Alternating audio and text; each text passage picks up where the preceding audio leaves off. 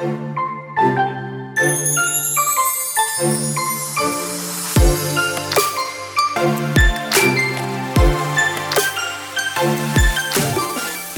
hola, bienvenida a The Wedding Chat. Happy Friday.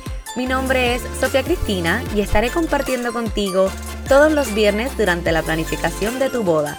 Te daré tips, tricks y pasos sencillos para que este proceso sea uno fácil y divertido. Sí, coordinar tu boda no tiene que ser tan difícil y stressful. The Wedding Chat se convertirá en tu guía para que junto con tu coordinadora de bodas tomen las mejores decisiones sobre tu gran día.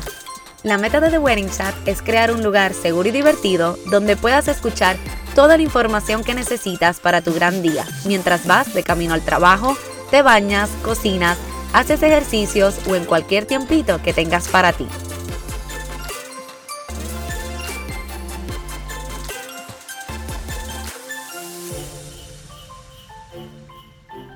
Hola, hola, bienvenida a The Wedding Chat, episodio número 6 feliz viernes.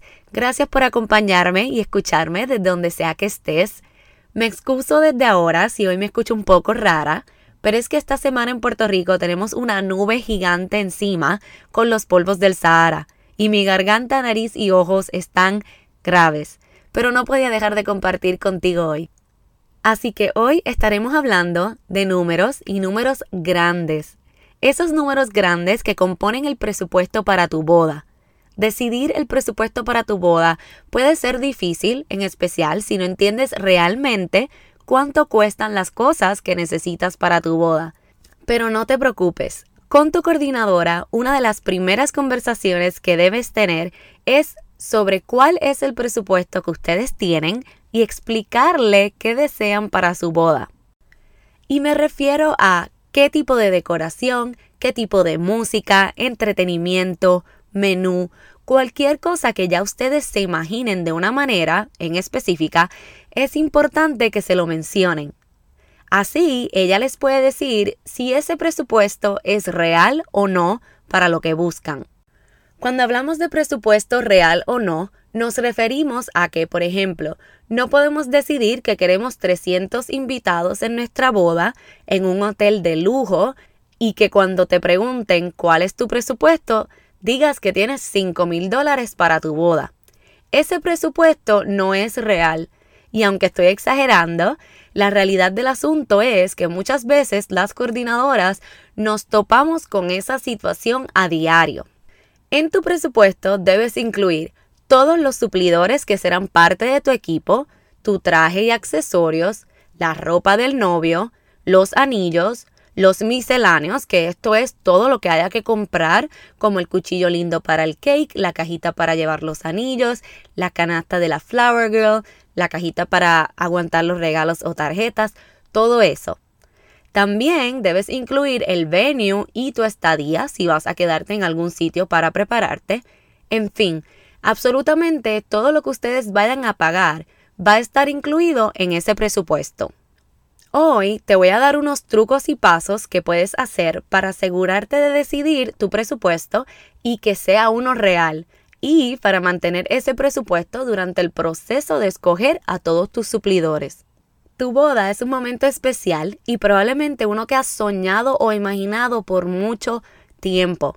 Sabemos que lo normal es que uno gaste más en este día que en cualquier otro, pero no queremos que se vayan en bancarrota o se endeuden por su boda. Lo más importante en este día es tu relación y celebrar ese amor y esa unión. Comencemos con cómo escoger tu presupuesto real. Establezcan o abran una cuenta que sea solo para los ahorros de tu boda. Esto te ayudará a que no se mezcle tu dinero de diario con el dinero de los suplidores y gastos de la boda. Luego, ambos siéntense a analizar cuánto tiempo tienen antes de la boda y establecer cuánto pueden ir ahorrando mensualmente. Esa cantidad mensual es la que vas a mover a esa cuenta de ahorro nueva. Y el total que obtengas es el número real de lo que puedes pagar por tu boda. Por ejemplo, si tu boda es dentro de 15 meses, paréntesis, recuerda restar un mes, pues la mayoría de los suplidores te exigirán saldar el balance pendiente al menos 30 días antes de la boda. Así que, Tenemos 14 meses. Entre los dos decidieron que cada uno iba a aportar mil dólares mensuales. Estamos hablando de un total de dos mil dólares. Esos dos mil dólares los vas a multiplicar por los 14 meses. Y el total que te da, en este caso son 28 mil dólares, ese es el presupuesto de tu boda. Ahora que tienes tu número, ese número que representa lo que tú y tu pareja pueden gastar para su boda, hablemos con tu familia. Lo más seguro, tu papá, mamá, abuelos o hasta padrinos te comentaron que les gustaría aportar de una manera u otra a tu boda. Ese número también es importante porque quiere decir que puedes una de dos. Sumar esa cantidad y tienes un presupuesto más alto, si eso es lo que quieres, o restar esa cantidad que ellos te van a ofrecer y así ustedes dos les baja lo que tienen que costear. Va a depender de lo que ustedes prefieran y que se sientan cómodos con lo que es aceptable gastar en su boda. Estas conversaciones, aunque son awkward de tener, hay que tenerlas, porque así ustedes tienen una expectativa real de lo que ellos también pueden y quieren gastar. Si no sabes qué asignarle, sigue escuchando. Claramente hay unas tradiciones que muchas veces todavía se llevan a cabo en relación a quién paga qué. Pero como ahora la pareja es la que usualmente paga su boda, aquí te explico esas tradiciones para que escojas qué gasto le asignarías tú a quién.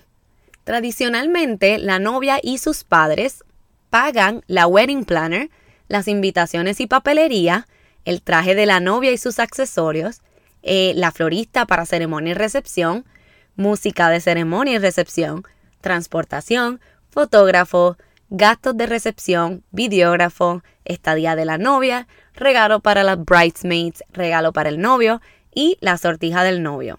El novio y su familia tradicionalmente pagaban la sortija de compromiso y la sortija de boda de la novia, el atuendo del novio, los gastos del rehearsal dinner, gastos de la licencia de matrimonio, el buque de la novia, aunque eso es solo en algunas regiones, los boutonnières, los corsages para las madres, un regalo para la novia, los regalos para los groomsmen y los gastos del honeymoon.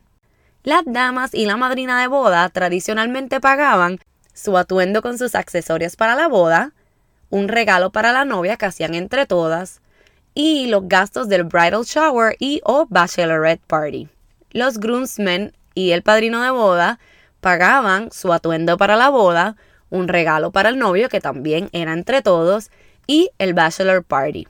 Otra tradición que también se hace a veces es que el padrino y la madrina de boda le obsequian el pago del bizcocho a la pareja. Realmente todas estas tradiciones ya se han ido ajustando a los tiempos, pero esto te da una mejor idea de qué puedes asignarle a quien te haya mencionado que quiera aportar a tu boda. No todo el tiempo es monetario, hay veces que prefieren obsequiarte el hacer físicamente algo, como los wedding favors o el bizcocho. Realmente, al final, va a depender de qué es lo que tú quieres para tu boda.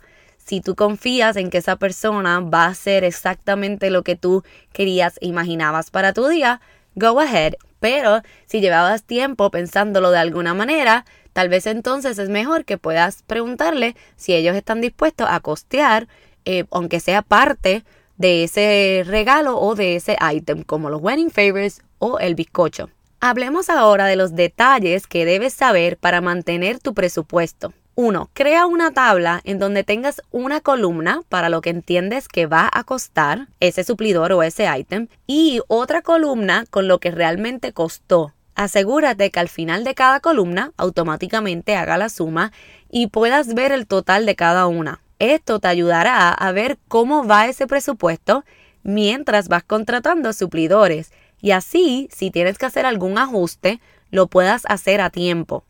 2. Otro detalle que te va a ayudar muchísimo, y esto es algo que le digo a mis clientes a menudo, es que crees una lista de prioridades del 1 al 5. Sí, lo sé, más listas, pero es que las listas es lo que nos va a ayudar en este proceso muchísimo. Estas prioridades son las que no pueden faltar en tu boda y que necesitas que sean de X o Y manera. Por ejemplo, yo, Sofía, soy bien picky con las fotos, así que para mí sería una prioridad que yo busque un fotógrafo o fotógrafa que me encante y que yo sepa que las fotos van a quedar tal y como las quiero. Esto puede significar que en fotografía para mi boda yo gastaría más que tal vez lo que gastaría en Las flores, por ejemplo. Para ti puede ser la comida, que la comida sea una prioridad y prefieres poner una cantidad más alta en comida y ajustar en otra área. Puede ser tan sencillo como complicado. Puede ser que quieras sillas específicas o un suplidor o un venue en específico. Lo importante es que entiendas que si tienes que ajustar en presupuesto, esa lista de prioridades es la que siempre debes mirar nuevamente para determinar qué cosas ustedes están willing a cambiar o no. 3. Este próximo detalle es importante porque realmente te va a ayudar a navegar qué suplidores puedes o no tener en tu boda y así no causarte dolor de cabeza a la hora de ajustar o cambiar tu presupuesto. Cada suplidor tiene su precio y aunque seamos flexibles, muchas veces lo que le ofrecemos al cliente es lo que se puede según nuestro trabajo. A esto me refiero que no es que queremos cobrarte esa cantidad alta, por ejemplo, sino que eso es lo que cuesta las horas de trabajo, la maniobra, los materiales y las cosas que te incluimos. Como coordinadora, velamos que los suplidores que te ofrezcamos estén dentro de tu presupuesto. Pero muchas veces pasa que ya están casados con algún suplidor que hayan visto en las redes sociales, pero ese suplidor está fuera de su presupuesto. Es nuestro deber explicarles el por qué no lo ofrecimos ¿Y cómo podemos hacer una de dos cosas? O ajustamos el presupuesto para que puedas obtener ese suplidor o tenemos que buscar otro distinto. Así que mi consejo es que confíes en que tu coordinadora de bodas te ofrecerá los mejores suplidores dentro de tu presupuesto. Y por último, si necesitas hacer ajustes en el presupuesto, recuerda que los factores más influyentes en ese presupuesto son el número de invitados, el venue, la fecha de la boda y hasta la hora de la boda. Si hay alguna de estas cosas que puedes cambiar y o ajustar, hazlo. Esto te puede llevar a regresar al número establecido y el que ustedes querían. No tengas miedo a preguntarle a tu coordinadora cuánto cuestan las cosas. Nuestro trabajo es ayudarte a navegar este proceso de una manera fácil y con el menos estrés posible. Así que si hay algo de lo cual no estás segura, antes de comprometerte o firmar un contrato, pregunta.